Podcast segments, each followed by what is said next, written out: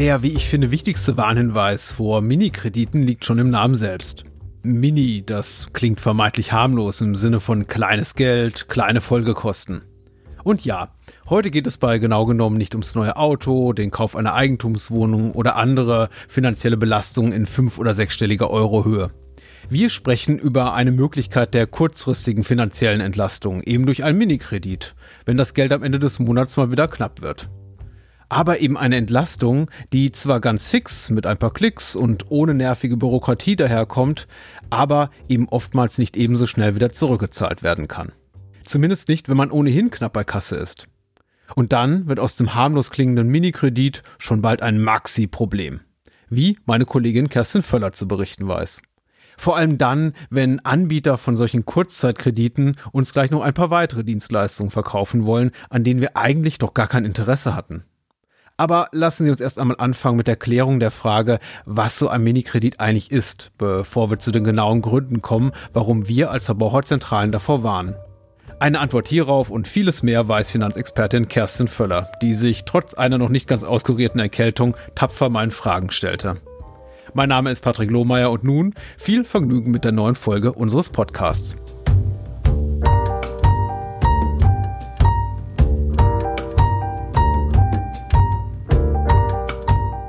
Zum Thema Minikredite begrüße ich heute bei genau genommen Kerstin Völler von der Verbraucherzentrale Hamburg. Hallo, Frau Völler.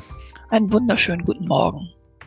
Was ist Ihre Hauptaufgabe, Ihr Fachgebiet bei der Verbraucherzentrale im schönen Hamburg? Also ich arbeite, wie gesagt, an der Verbraucherzentrale Hamburg und bin da Leiterin der Abteilung Insolvenzkonto Kredit. Also im weitesten Sinne mache ich alles, was mit Schulden und Banken zu tun hat.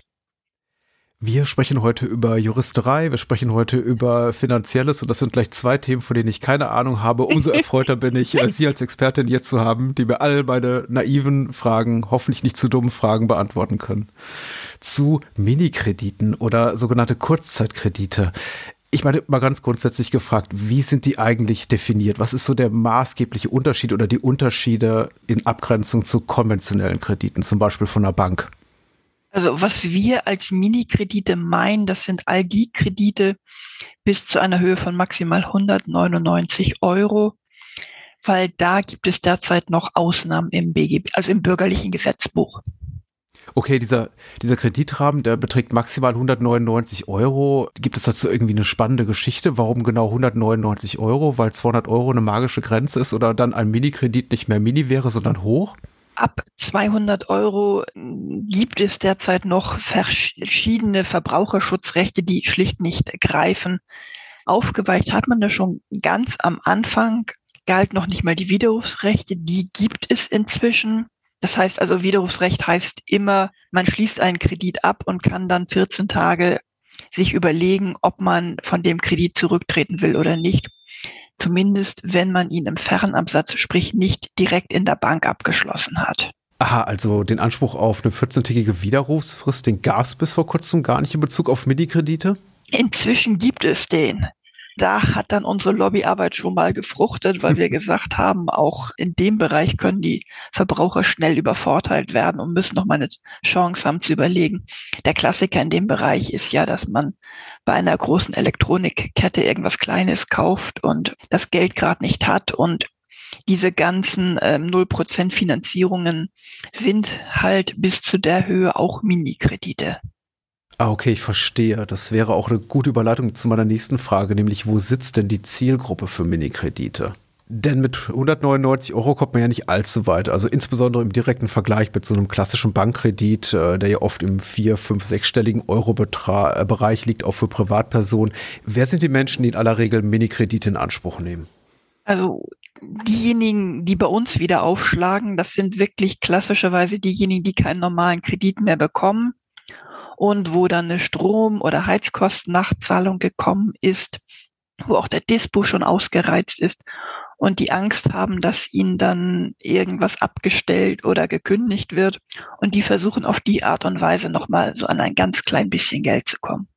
Und äh, stellen diese Verbraucherinnen und Verbraucher wirklich den Großteil der Menschen, die in den Verbraucherzentralen aufschlagen, bei ihnen aufschlagen und sagen, ich bin in einer wirklich äh, wirtschaftlich prekären Lage, äh, kann meine Rechnung nicht mehr bezahlen und bin jetzt mit einem Minikredit auf die Nase gefallen?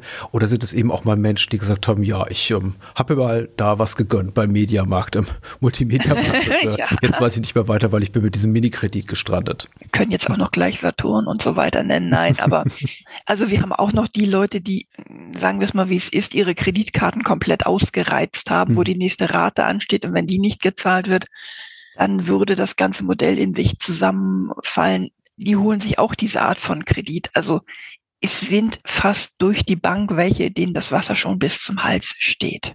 Und das ist eben auch vermute ich mal, eine sehr verwundbare Zielgruppe, auf die es diese Anbieter da abgesehen haben, die sehr empfänglich ist für Reize wie oder Aussagen wie Versprechungen wie, ja, komm mal, komm mal schnell hierher, hier hast du schnelles Geld. Die sind hochvulnerabel und sehen sich selbst auch nicht wirklich in einer Lage dann zu sagen, nee, bei den Kosten, die ihr mir da noch zusätzlich aufdrückt, da sage ich nein hm. sondern die sind so unter Druck, unter Strom, wie immer man es nennen will, die würden allem zustimmen. Ja. Jetzt habe ich Ihnen im Vorfeld schon verraten, und das liegt vielleicht auch einfach daran, dass ich von finanziellen Dingen nicht allzu viel Ahnung habe, aber Sie sind ja hier die Experte, das ist Ihr Job.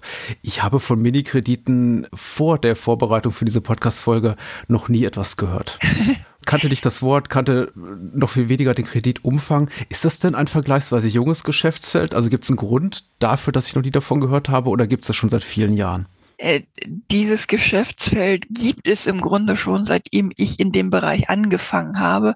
Aber man kann nur sagen, es spricht für sie, dass sie noch nie was davon gehört haben, weil dann waren sie noch nie in einer so engen finanziellen Lage, dass sie darauf angewiesen gewesen wären die äh, Firmen, die Unternehmen, die das anbieten, sind das äh, vergleichsweise junge Firmen, die dann auch, ich meine, Sie sagen, das Geschäftsfeld gibt schon lange, sind das Firmen, die dann auch relativ schnell wieder vom Markt verschwinden oder gibt es da auch solche, die sich da über Jahre oder Jahrzehnte halten? Also etablierte Anbieter, möchte ich mal sagen.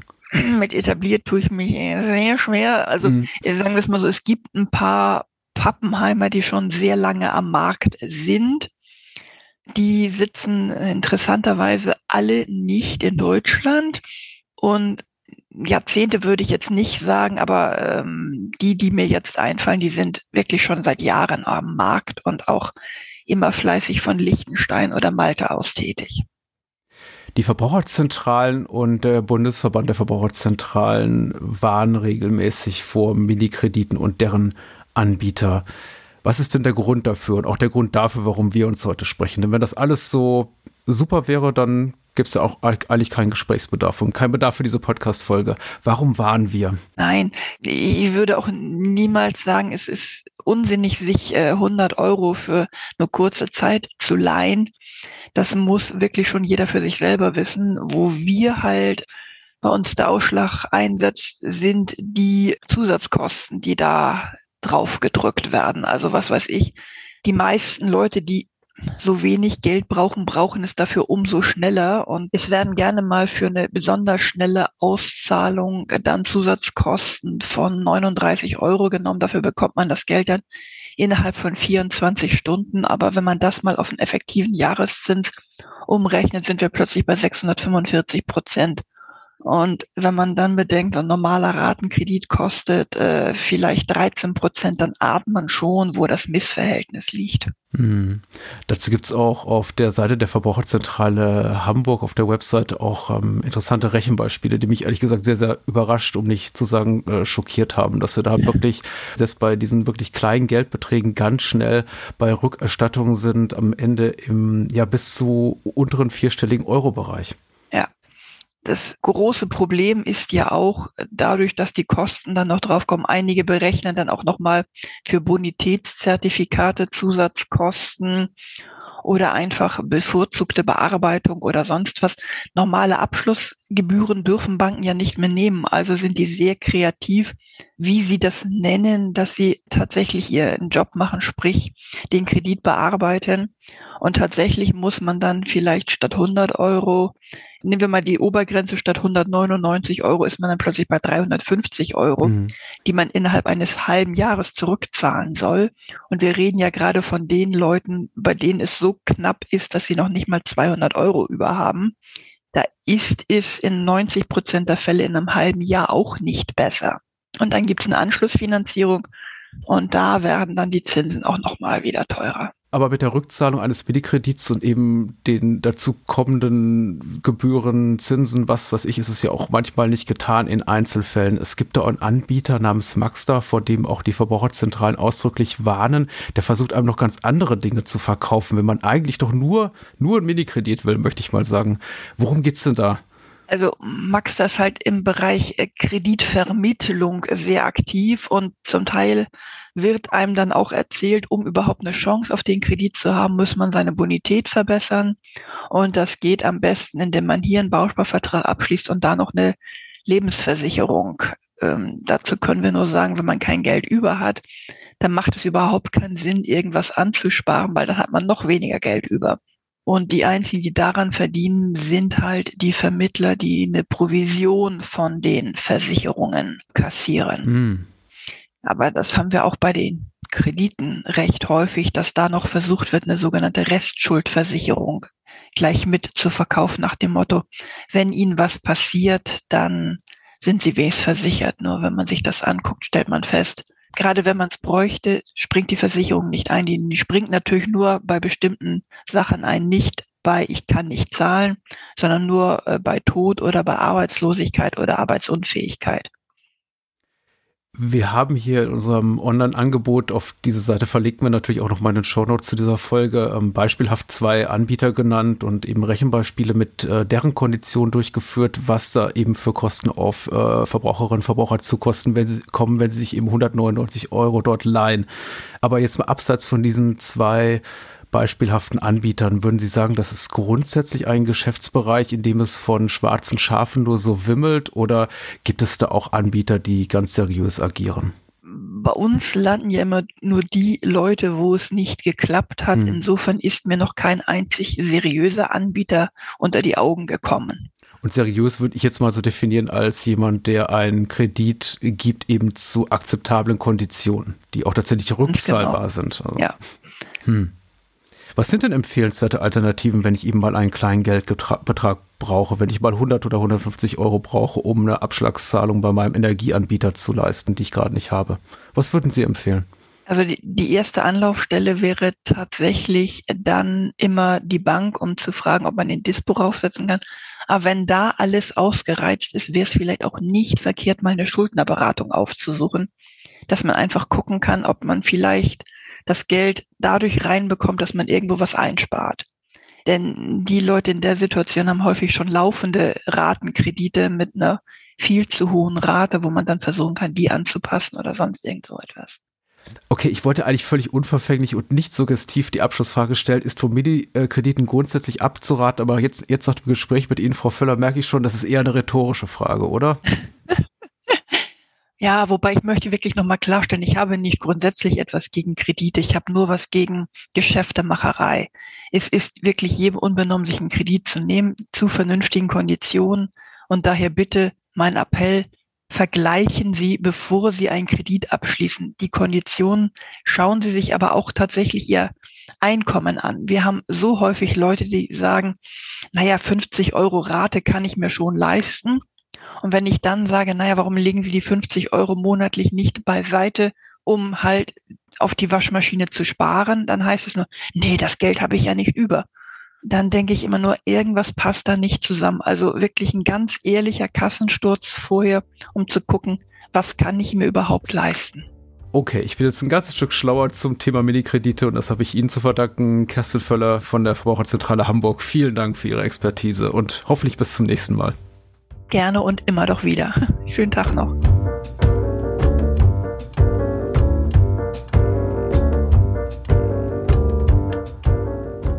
Meine Kollegin Kerstin Völler hat mir nach unserem Gespräch übrigens verraten, dass strengere Vorschriften für Verbraucherkredite vom Europaparlament schon länger gefordert werden. Im Falle von Minikrediten sei eine Kreditwürdigkeitsprüfung, die bei Darlehen von 200 Euro und mehr bereits Pflicht ist, das Mindeste, was sich wir als Verbraucherzentralen erhoffen. Dadurch könnten mehr Menschen in ohnehin angespannter Wirtschaftslage davor bewahrt werden, weitere Schulden anzuhäufen. Aber bis zu einer Reform der aktuellen rechtlichen Regeln, die bereits seit 2008 gelten und nicht eben maßgeschneidert für den digitalen Finanzmarkt des Jahres 2023 sind, wird es gemäß der Einschätzung von Frau Völler noch eine Weile dauern. Danke jedenfalls für Ihr Interesse an unserem heutigen Gespräch zu diesem Thema.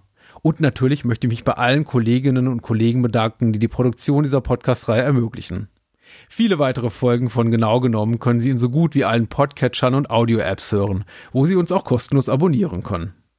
Wenn Sie uns bereits in einer mobilen App wie Spotify, Apple Podcasts oder Audible hören und Ihnen unser Format gefällt, bewerten Sie uns doch mit ein paar Sternchen oder empfehlen Sie uns weiter. Weitere Informationen und Tipps rund um kleine und große Kredite, Finanztipps und vieles mehr finden Sie in Ihrer Verbraucherzentrale vor Ort oder unter www.verbraucherzentrale.de. In ein paar Tagen gibt es eine neue Podcast-Folge rund um Ihre Verbraucherrechte. Bis dahin erreichen Sie mich für Feedback und Themenwünsche per E-Mail an podcast.vz-bln.de. Dies war genau genommen der Podcast der Verbraucherzentralen. Mein Name ist Patrick Lohmeier und ich freue mich aufs Wiederhören.